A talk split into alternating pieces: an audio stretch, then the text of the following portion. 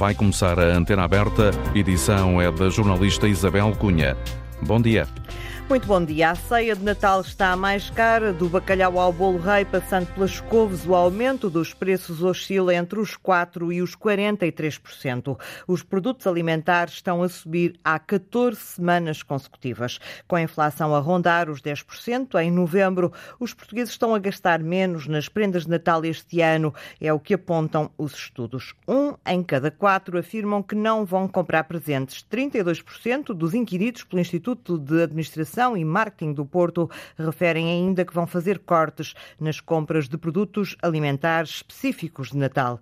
Um estudo sobre economia circular e comportamento do consumidor nas compras de Natal concluiu que as estratégias passam por comprar prendas mais baratas e menos presentes e que os mais jovens adquirem produtos mais sustentáveis. Um outro barómetro europeu revela que 6 em cada 10 portugueses vivem pior do que no ano passado e que um terço dos consumidores fica apenas com 10% dos rendimentos depois de pagar as faturas. O mesmo relatório, resultado de um inquérito a mais de 20 mil cidadãos de 24 países da Europa, dá conta que os consumidores estão ainda mais inseguros do que nos dias mais sombrios do confinamento na pandemia.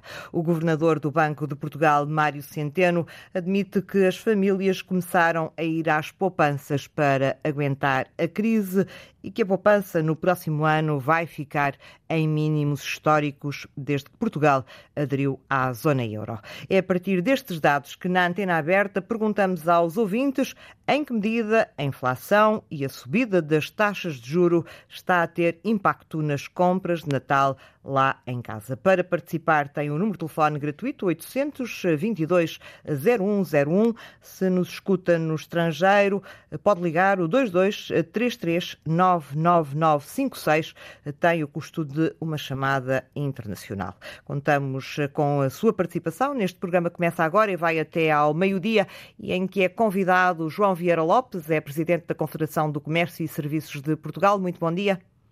Bom dia. Já podemos ter eh, uma ideia, estamos mesmo muito próximos uh, do Natal, podemos ter já uma ideia de como é que está a ser a adesão uh, dos portugueses a estas uh, compras de Natal em 2022. Já há alguma estimativa que a Confederação tenha relativamente a termos comparativos, relativamente aos outros anos? Bom, a estimativa é muito difícil, tendo em conta a diversidade de setores. No entanto, há duas ou três questões que para nós, neste momento, já estão a ficar claras. Bom, em primeiro lugar, uh, há de facto uh, alguma retração, até em termos psicológicos, dos, dos consumidores. Uh, em primeiro lugar, porque enfim, muitos deles tinham algumas reservas financeiras durante o período da pandemia, até porque com esse encerramento muitos estabelecimentos não tinham onde gastar e as pessoas em casa, no teletrabalho, eh, algumas necessidades não, não existiam, eh, tão prementes. Eh, neste, até este verão as coisas andaram bastante razoavelmente, o verão em geral foi bom, a partir de setembro começou-se a notar Uh, por exemplo, uh, uma grande busca por produtos mais baratos. Ou seja, houve um, um, aumento dos valores das vendas, mas isso foi devido à inflação, porque em termos lá, de unidades vendidas, a situação estagnou. À medida que o tempo foi passando, há neste momento mesmo alguma retração em termos de compras, eh, nomeadamente em alguns setores como vestuário, calçado, uh, brinquedos, enfim, há alguns setores que na época natalícia normalmente têm grande desenvolvimento, nota-se.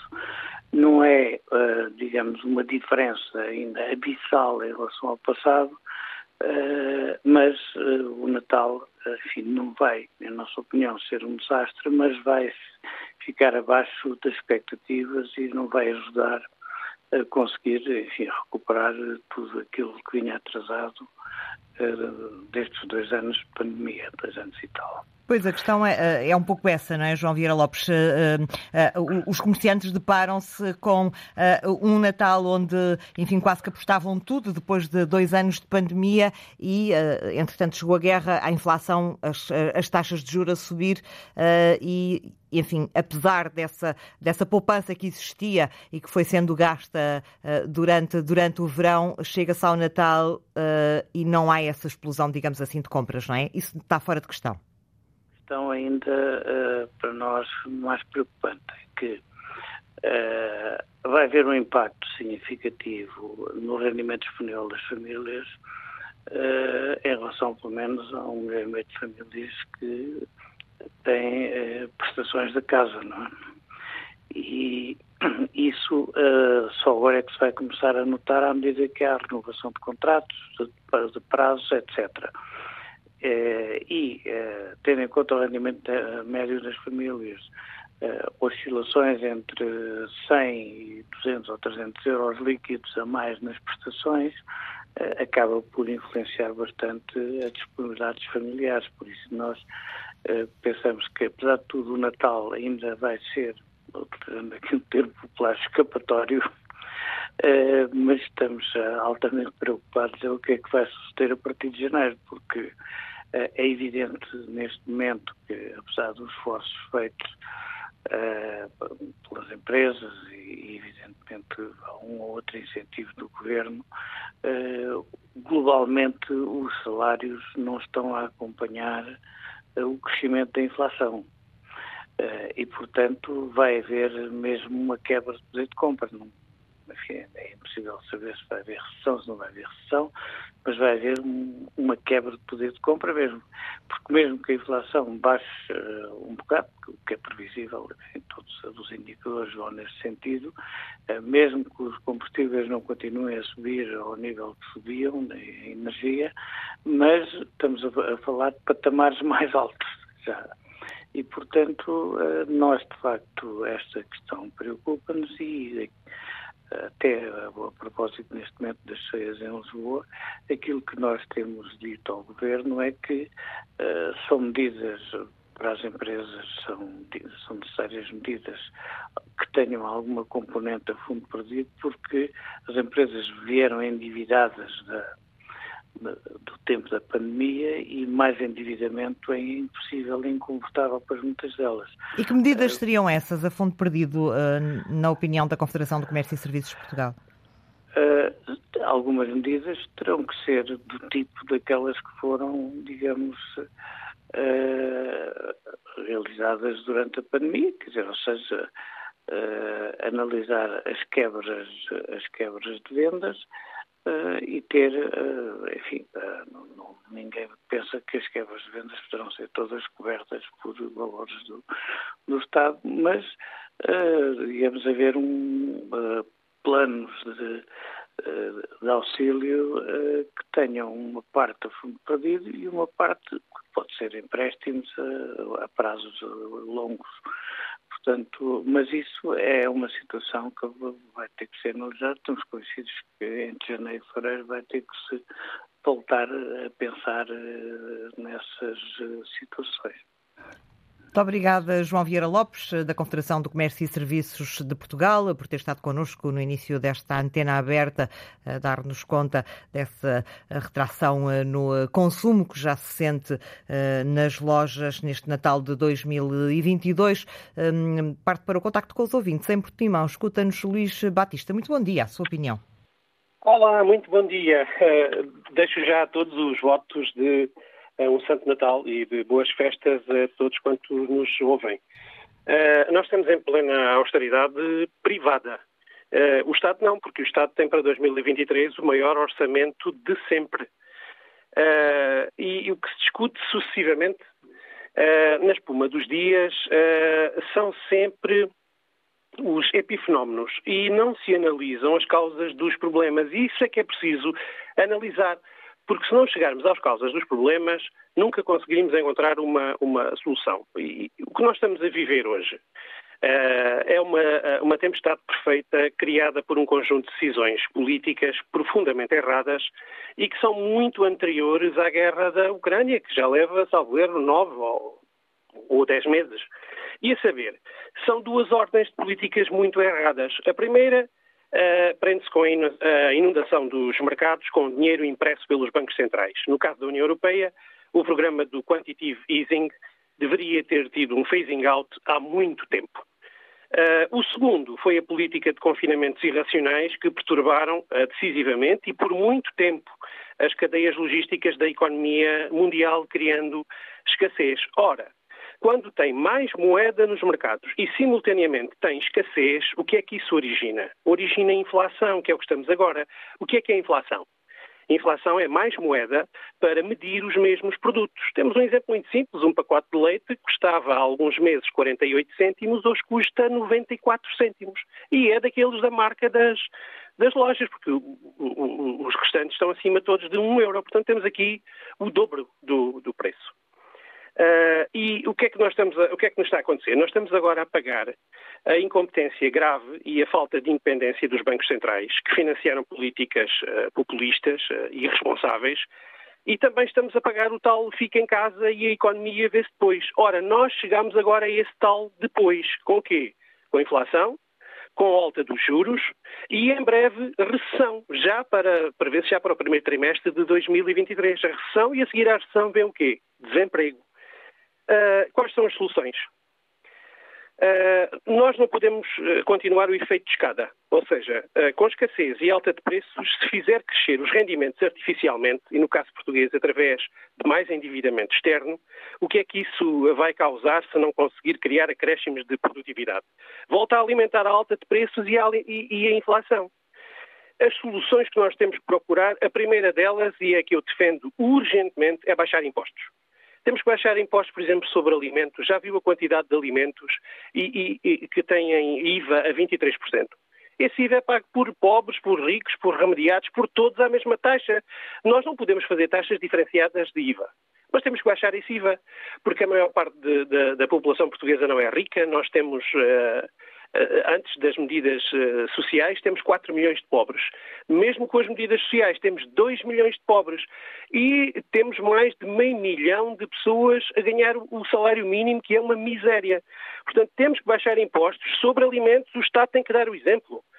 Sobre alimentos, sobre alguns dos rendimentos e até sobre energias, nós estamos a pagar eletricidade a preço de luxo. Uh, e até porque o Estado tem o maior orçamento de Estado e a maior arrecadação de impostos de sempre. É preciso não esquecer que os impostos são cobrados à percentagem. Quanto mais sobe o preço dos produtos, maior é o imposto que o Estado, que o Estado cobra. O Estado, neste momento, é o grande beneficiário da inflação. Uh, depois, a segunda área, a que eu julgo que é urgente, é a reforma da economia. Uh, a política de confinamentos selvagens da China mostra agora os seus resultados em todo o seu esplendor. O que aqueles indivíduos fizeram, criminosamente, foi arrebentar com a saúde de milhões e milhões de pessoas que ficaram fechadas em casa por dois anos e meio. Eh, como é que estarão aqueles sistemas imunitários? Eu, eu só posso tentar imaginar. Uh, e com isto tudo, o que é que temos? A China tornou-se não fiável na produção de componentes para as, as indústrias. E, e, e, já estão em curso algumas medidas no sentido do estreitamento das cadeias logísticas da economia mundial. Ou seja, é bastante previsível que venham a deslocalizar-se daquela zona do mundo algumas unidades uh, fabris. Algumas não, muitas, para mais perto do, do Ocidente. E esta é uma grande oportunidade que nós aqui em Portugal, e é preciso esquecer que nós não estamos na ponta de nada. O mundo é redondo. Nós podemos estar numa ponta da Europa, mas no mundo não estamos na ponta de absolutamente nada. Pelo contrário, estamos perto de várias coisas, várias, uh, uh, várias soluções.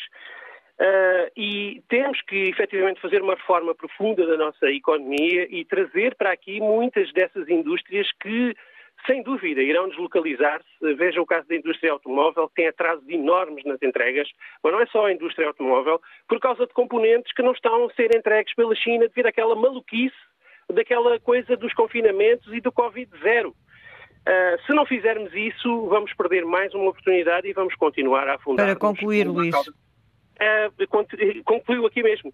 Se não fizermos isso uma reforma profunda da nossa economia, vamos continuar a arrastar-nos para a cauda da Europa e eu não gostaria que Portugal uh, fosse o país, como está perto de ser, o país mais pobre da Europa. Olha, despeço-me assim, muito obrigado Umas boas férias a todos. Boas férias não, boas festas. Boas festas, Luís. Muito obrigada por ter participado na Antena Aberta, na Covilhã. Escuta-nos João Mendes. Muito bom dia, a sua opinião alguma dificuldade em contactar este ouvinte que nos liga da Covilhã, eh, João Mendes. Eh, na antena aberta de hoje estamos a falar sobre o impacto da inflação e da subida das taxas de juro eh, nas compras de Natal. Agora sim, penso que já é possível ouvir João Mendes na Covilhã. Bom, bom dia. Bom dia. Bom dia Estamos a ouvi-lo. Sim, bom dia e boas festas a todos. Antes de mais, quero agradecer uh, me terem permitido dar a minha opinião relativamente a este assunto, embora eu não seja nenhum especialista. Uh, portanto, o que tenho a dizer é, é, rápido. É que, face a esta degradação da vida social no nosso país e, e na Europa em geral, deviam ser tomadas medidas estruturais a nível nacional e europeu, em primeiro lugar, a médio e longo prazo, e não medidas avulsas que criam indecisão, confusão e agravamento do nível de vida de todos nós. Era só. Obrigado e boas festas. Muito obrigada. Igualmente, é a nossa convidada no programa, a coordenadora do Gabinete de Proteção Financeira da DECO, Natália Nunes. Muito bom dia. Muito obrigada por ter aceitado o eh, nosso convite. É um facto, a ceia de Natal este ano está efetivamente mais cara uh, e os portugueses estão a retrair o consumo. Que dados é que tem nesta altura a DECO?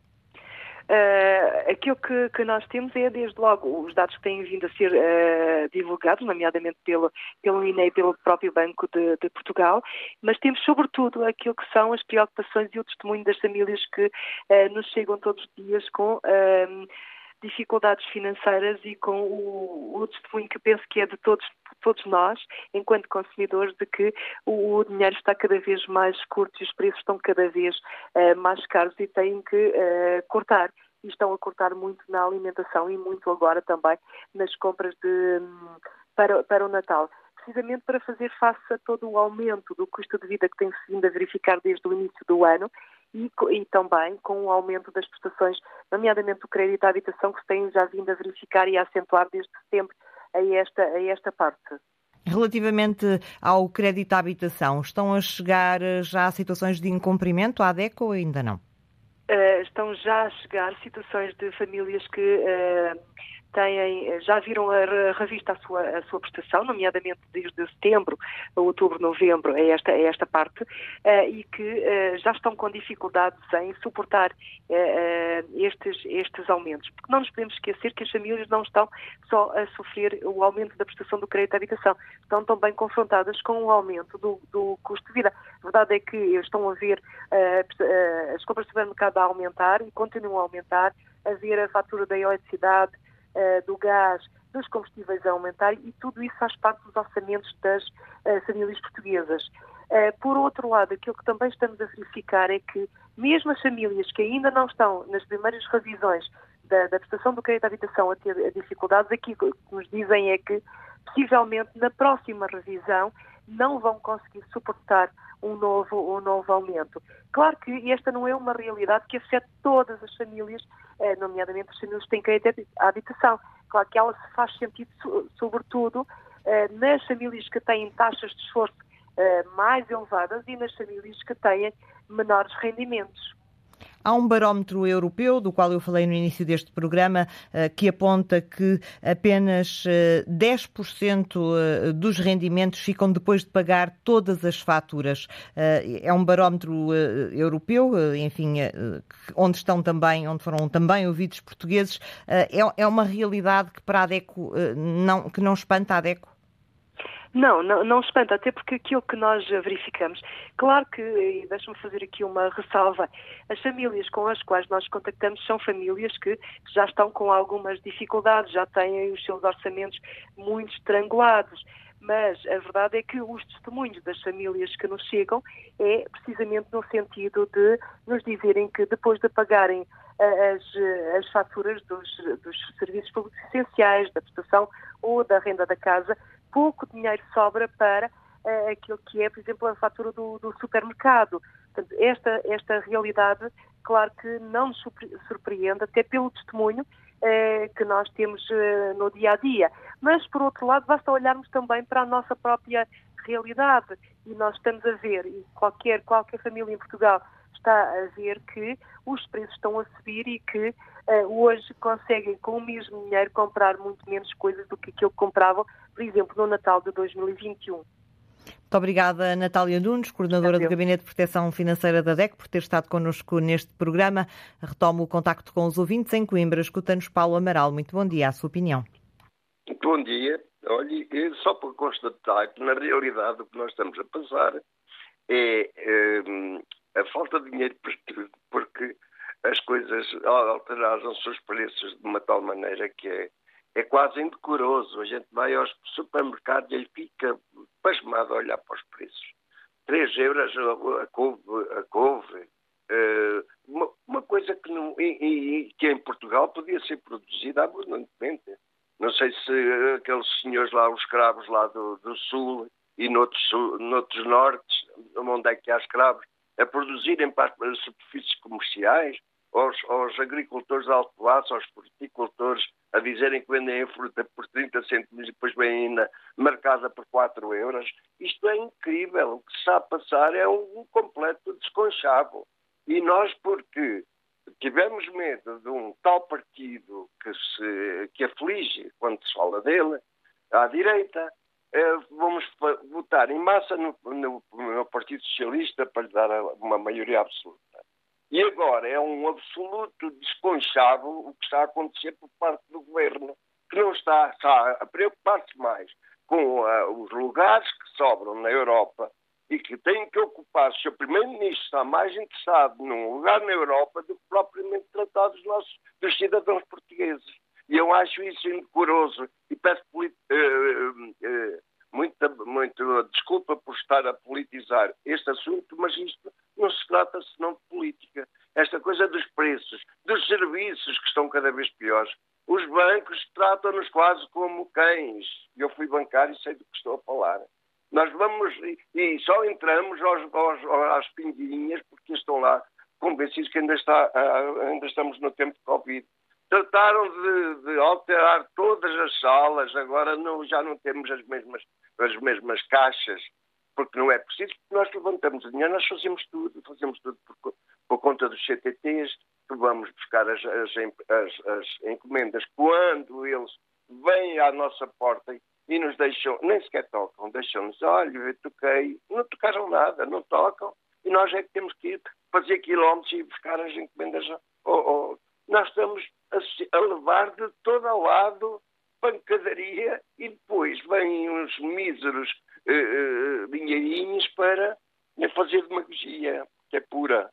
É pura. Isto no, dar uns cêntimos no Natal para, enfim, para eles se convencerem que nós somos os, os, os maiores. Eu peço desculpa, mas olha, isto incomoda-me tanto que já estou tão nervoso que não sai coisa com coisa o meu estilo é diferente. Bom dia, muito obrigado. Muito obrigada, Paula Amaral, por participar na Antena Aberta em Coimbra.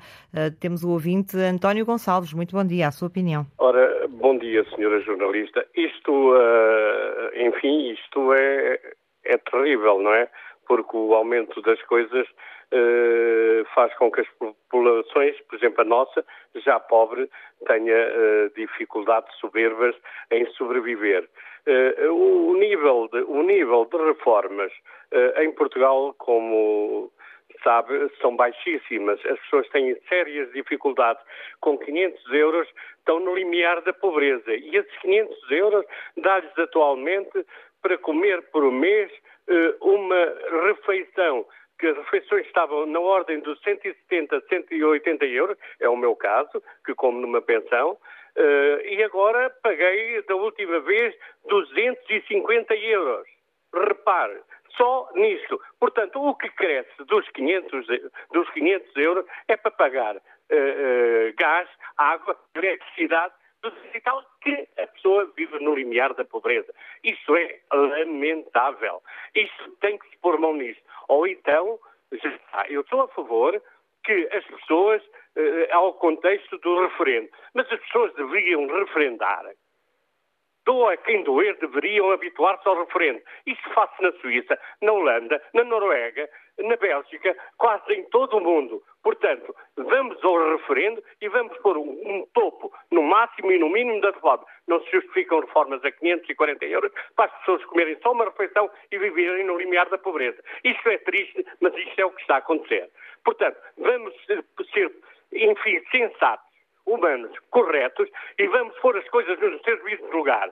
Toda a gente tem que viver, toda a gente tem o direito a viver. Tudo bem, os ricos, mas vamos aproximar os pobres dos ricos. Isso é que é importante. E vamos dar aos pobres, pelo menos àqueles que não tiveram condições e que descontaram a toda a vida, dar-lhes a dignidade da vida, que não tem acontecido. Portanto, é bom que os seus governantes, em vez de serem ministros de guerras e ministros de porcarias, desculpa a expressão, que é o meu termo, peço aqui desculpa pela expressão que não é meu hábito, eu sou uma pessoa correta, mas em vez de andarem a, ministeriar a Europa no problema das guerras, nos problemas disto, aquilo, dediquem-se às suas populações, que é importante.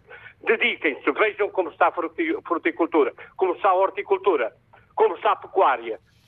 O que se está a pagar? As pessoas não têm dinheiro. Têm-se abordado de mim pessoas que eu já não tenho condições para as ajudar. Com questões miseráveis miserável. Estou a dizer isto corretamente. Eu posso explicar quando quiserem. Com, numa situações de dependência, é, é tenebroso ver-se isso, não terem um, um, batatas, não terem nada, não terem nada em casa, viverem numa miséria profunda. Isso não pode acontecer. O seu ministro que se deixe passear, o seu ministro que se deixe coisas e que se dedique inteiramente ao, enfim, à, à sua nação, ao seu país e aos pobres, que é um exagero de dignidade aos pobres que trabalharam 40 anos muito e não tiveram possibilidade de ser ricos e agora não são ricos não têm direito de serem encostados no papelão, na miséria. Muito obrigada, António Gonçalves, eh, pela participação nesta antena aberta. Temos mais ouvintes em Lisboa. Escuta-nos Henrique Viegas. Bom dia, a sua opinião. Olha, bom dia para a senhora, para a senhora jornalista e para todos os ouvintes e para, para a equipa da Antena 1. Olha, eh, é evidente que tudo o que está a passar em Portugal hum, é uma história que nunca mais acaba, não é? Mas a gente pode resumir algumas coisas. Em 70 até 74, Portugal era o país que crescia mais na Europa. Estava em décimo, décimo primeiro lugar na Europa. E era um país onde toda a gente queria investir. Tinha o problema da guerra, é verdade. Uh, quem mandava em Portugal eram as corporações mas eu conheço ricos que são pessoas honestas. E os novos ricos de hoje, os que se fizeram ricos, não conheço nenhum que me lembre que seja honesto. Não conheço nenhum. Mas lembro dos antigos, como o Conde Carneiro e outros, é? ou o de Saúde, que, que, se preocupavam com os problemas dos pobres e que montaram hospitais, montaram creches, sei lá fizeram tanto pela, pela, para atacar a miséria que havia. Entretanto, estes, esta nova vaga de gente muito, os olhos muito rasgados, não é? que andaram todos a estudar na, na cartilha do Marcelo Caetano, não é? Um, com, um, não têm nenhuma preocupação. E o que é que a gente tem? A gente, quando foi para a Europa, assinámos a nossa sentença. É? A nossa sentença uh, final porque Portugal eh, tornou-se eh, escravo da Europa, tornou-se escravo no sentido dependente, porque realmente Portugal só lá foi pescado. Portugal não levou para lá nada, rigorosamente nada, embora o fulano, que, que chegou a ser o, chamado pai da democracia, é? dizia que já que não temos nada para exportar, ao menos que exportemos uh, filósofos, historiadores, etc, etc. E o que é que aconteceu? Aconteceu que nós habituámos a viver com aquilo que não é nosso. Claro que uma grande parte, uma enorme, uma enorme fatia desse bolo que veio, não veio para os pobres, toda a gente sabe isso. Porque hoje, o que o Montenegro disse, que há 50% de pessoas a viver na miséria, isso é a pura da verdade. Quem é que vive bem em Portugal? Vivem aqueles que são ricos, é evidente, aqueles que estão bem montados, têm bons negócios, estão, têm as cunhas todas para entrar por todo lado, e claro, os funcionários que nós em Portugal teríamos 200, 300 mil funcionários, agora temos 700 e tal mil, mais mil, um milhão que estão reformados de, de, do, do funcionalismo e das grandes empresas, e tudo encostado. O que é que temos? Temos uma TAP que, quando foi entregue aos privados, nunca mais fizeram greve. Henrique, estamos Mas, a desviar um e, bocadinho do tema do, pronto, do programa. É, é, verdade. Um, e, portanto, Portugal não tinha nada, não tem nada, que nada, que nada, que se envolver na guerra. Portugal tem que estar fora da guerra. Porque Portugal, quando se mete em, em, em aventuras, saímos chamuscados. E agora com os para juros concluir, a disparar. Para concluir, Henrique, por favor. Agora, agora com os juros a disparar, vai ser uma desgraça que os, as pessoas vão ter que entregar as casas aos bancos. Um bom dia e obrigado pela atenção. Muito obrigada por participar na antena aberta. Está connosco também eh, Pedro Sousa Carvalho, comentador eh, de economia da Antena 1. Eh, já vou à conversa com o Pedro. Recordo o tema do programa, a inflação e a subida das taxas de juro. Que impacto está a ter nas compras de Natal? Ainda se pode inscrever para participar pelo 822 0101. Bom dia, Pedro. Temos aí à porta um 2023 que não parece que possa ser uh, muito simpático no que diz respeito uh, à, carteira, à carteira dos uh, portugueses, nomeadamente com a perspectiva de aumentos. Aumentos das taxas de juros já se estão a sentir, vão-se continuar a sentir à medida que os créditos vão sendo, os contratos vão sendo revistos e com essa perspectiva de que podem voltar a subir em fevereiro, não é, Pedro? Uh, sim, Isabel, viva. Uh, tudo leva a crer que, em 2023 nós vamos ter eh, a continuação da inflação, eh, ou seja, a continuação da subida eh, dos preços e, naturalmente, o Banco Central Europeu vai continuar a aumentar as taxas de juro. Em princípio, o cenário central, digamos assim, Isabel, nesta altura, é que, eventualmente, depois da subida desta semana da taxa de juros, desta semana ou semana passada, já da semana passada, creio semana eu, passada. exatamente, uh, o que os economistas nesta altura estão a apontar é para mais uma subida de 50 uh, eh, pontos percentuais, 50 pontos base, portanto, em fevereiro, na reunião de 2 de fevereiro. Estou a contar com mais uma subida de 25 pontos base em março e mais uma subida de 25 pontos base em maio. É com esse Isto... número que se chega aos 3%? É com este número que se chega aos 3% se forem taxas de depósito ou 3,5% que é a taxa de refinanciamento do Banco Central Europeu. Portanto, a taxa de depósito de 3% é a taxa que o Banco Central Europeu remunera os bancos comerciais se meterem lá o dinheiro no Banco Central Europeu, ou 3,5%, que é o, o, é, digamos, é o juro que o Banco Central Europeu cobra aos bancos para lhes emprestar uh, dinheiro. Uh, isto, obviamente, acaba por ter um, um, impacto. Portanto, esta parte das taxas é uma realidade que nos é um bocadinho distante, mas depois essa realidade torna-se um bocadinho mais próxima de, das nossas vidas quando ela é refletida nas taxas Euribor, que são aquelas que servem de referência para o crédito à habitação. E ainda ontem, Isabel, nós tivemos uma, uma péssima notícia. A Euribor, a 12 meses, uh, ultrapassou pela primeira vez em 14 anos a fasquia dos 3%, o que obviamente já é um valor. Uh, elevado. e a questão não é só o valor ser elevado, é a velocidade com que se tem estado a aumentar. Basta pensar que em janeiro esta taxa Euribor estava em valores negativos e hoje está em 3% com consequências diretas uh, no, no, crédito à habitação uh, das pessoas. Uhum. E a consequência é uma subida de 3%. Sim, e o problema não é só o crédito à habitação, ou seja, uh, é que é tudo ao mesmo tempo, ou seja, as pessoas naturalmente, as famílias vão ter que enfrentar uh, uma prestação da casa mais elevada e no próximo ano, além deste fenómeno, uh, nós vamos ter que contar com mais aumentos de preços. Uh, nós não nos podemos esquecer, Isabel, que a partir de de janeiro, portanto, a partir daqui, daqui a 10 dias, 10 dias, cerca de 10 dias, há uma série de preços que vão subir administrativamente. É o caso das portagens, é o caso da eletricidade no mercado regulado, é o caso da água, é o caso das rendas, é o caso da, do, da inspeção obrigatória dos automóveis. E depois há uma série de preços que não são fixados administrativamente, mas que depois as empresas fixam livremente eh, de uma forma hum, sazonal, que é o caso, por exemplo, da alimentação, do vestuário, das telecomunicações, a partir de janeiro vão aumentar as telecomunicações, portanto, além da questão dos juros, as pessoas naturalmente têm de contar que no próximo, portanto, já a partir do, do próximo mês, eh, vai haver novos aumentos de preço e, obviamente, a, a vida das pessoas eh, não vai ficar facilitada com, com, com a viragem do ano. Relativamente às portagens, que é uma subida que é transversal, é para o utente, mas também é para o comerciante e depois reflete-se também nos preços, temos, temos aqui um, um aumento expectável de 5%, metade daquilo de que pretendiam as, as concessionárias, já com a intervenção do Governo, é pelo menos isso que avança o Jornal de Negócios. Como é, que, como é que o Governo trava este aumento ao nível da inflação das portagens? Que mecanismo é que o Governo tem para o fazer? Bom, o, o, as portagens, eh, se o Governo não fizesse nada, digamos, o que a lei prevê é que elas aumentem em janeiro, ou que aumentassem em janeiro, ao valor de inflação eh, registado no mês de outubro sem habitação.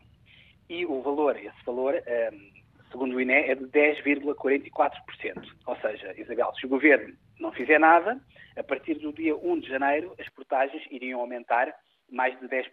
É isso que Bom, está no contrato com as concessionárias. Exatamente, que é um valor completamente absurdo. Só para teres uma ideia, por exemplo, uma viagem Lisboa-Porto num veículo, num automóvel de classe 1, iria custar mais de 2,30 euros. A travessia à Ponte Vasco da Gama ia aumentar 25 cêntimos. A travessia à Ponte 25 de Abril ia custar mais 20 cêntimos. Bom, nesta altura, parece-me obviamente que estes aumentos não seriam comportáveis. E, felizmente, esta lei da atualização das portagens tem uma linha que diz que, em casos excepcionais, o Estado pode propor às concessionárias um valor diferente daquilo que está previsto pela lei, ou seja, pela inflação. E é o que o Governo vai fazer em princípio. O Jornal de Negócios avança que o valor, em princípio, será de cerca de 5%, que é um valor, pronto, apesar de tudo, é um valor elevado, mas não são 10%, e, eventualmente, para poder compensar uh, as concessionárias, eventualmente está-se a discutir, não sei se será, uh, será, essa a solução ou não, mas uma das soluções que as concessionárias puseram em cima da mesa é que elas fossem ressarcidas através do aumento do prazo das suas concessões. Portanto, uma, uma, uma concessionária de autoestrada tem uma determinada concessão, por exemplo, durante 20 anos, e o governo dar-lhe essa concessão durante, por exemplo, mais cinco anos. Essa seria uma solução que foi avançada pelas, pelas, pelas uh, concessionárias. É um bocadinho, Isabel, a lógica das rendas. Ou seja, as rendas também, se o governo não fizesse nada a partir de janeiro, ia aumentar cerca de 5%.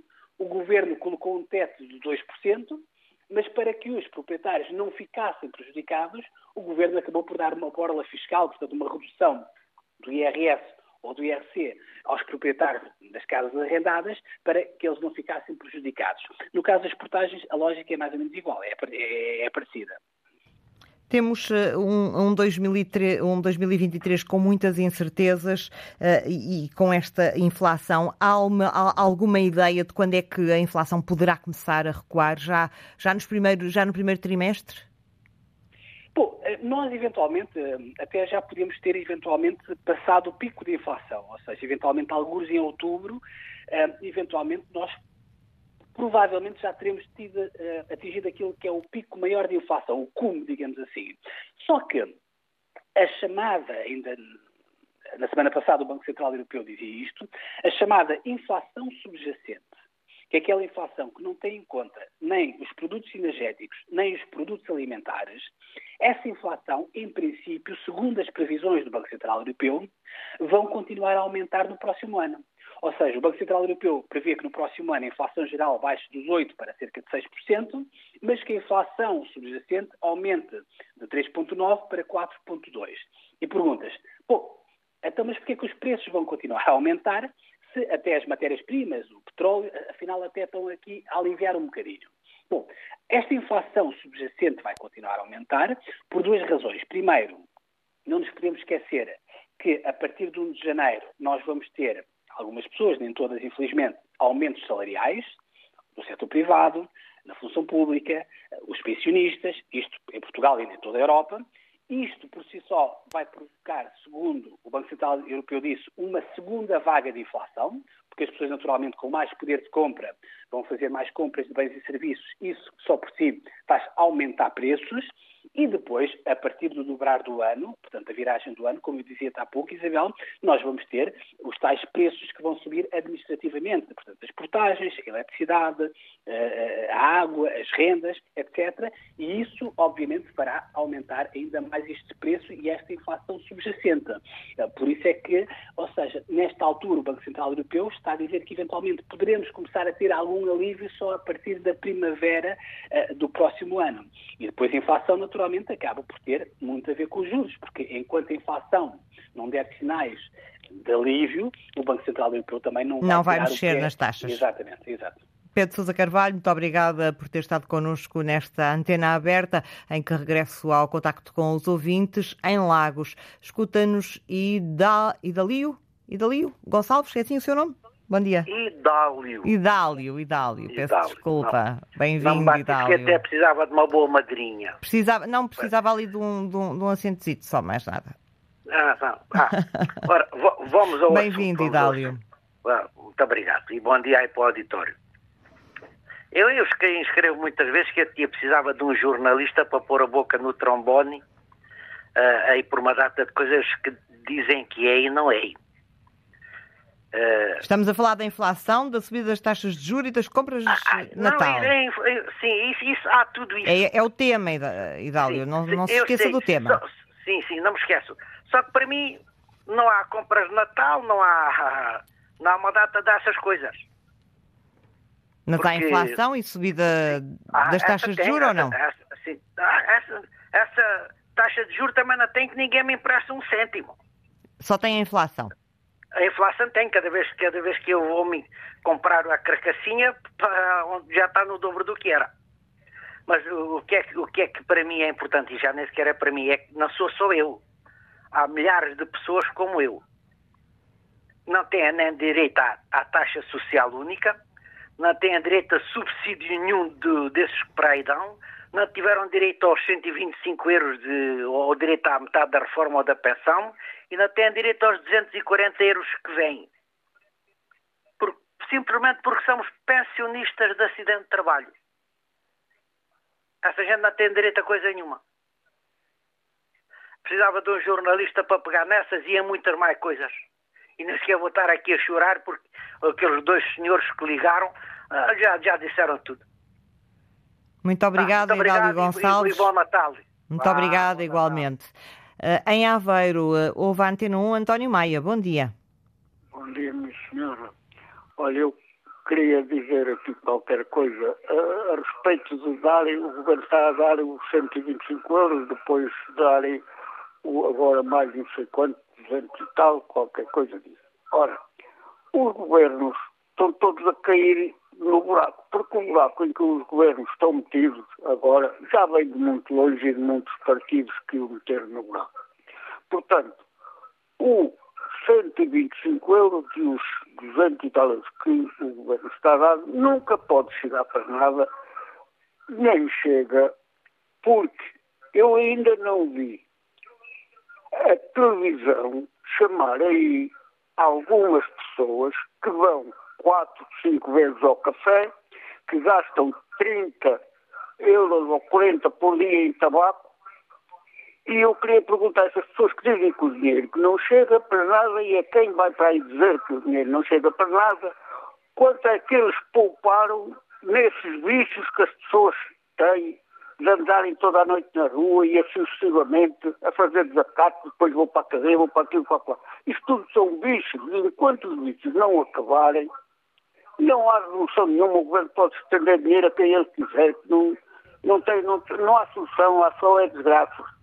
Muito obrigada, António Maia, o ouvinte que nos escutava em Aveiro. Descemos até Melides, Setúbal. Pedro Ferreira, bom dia.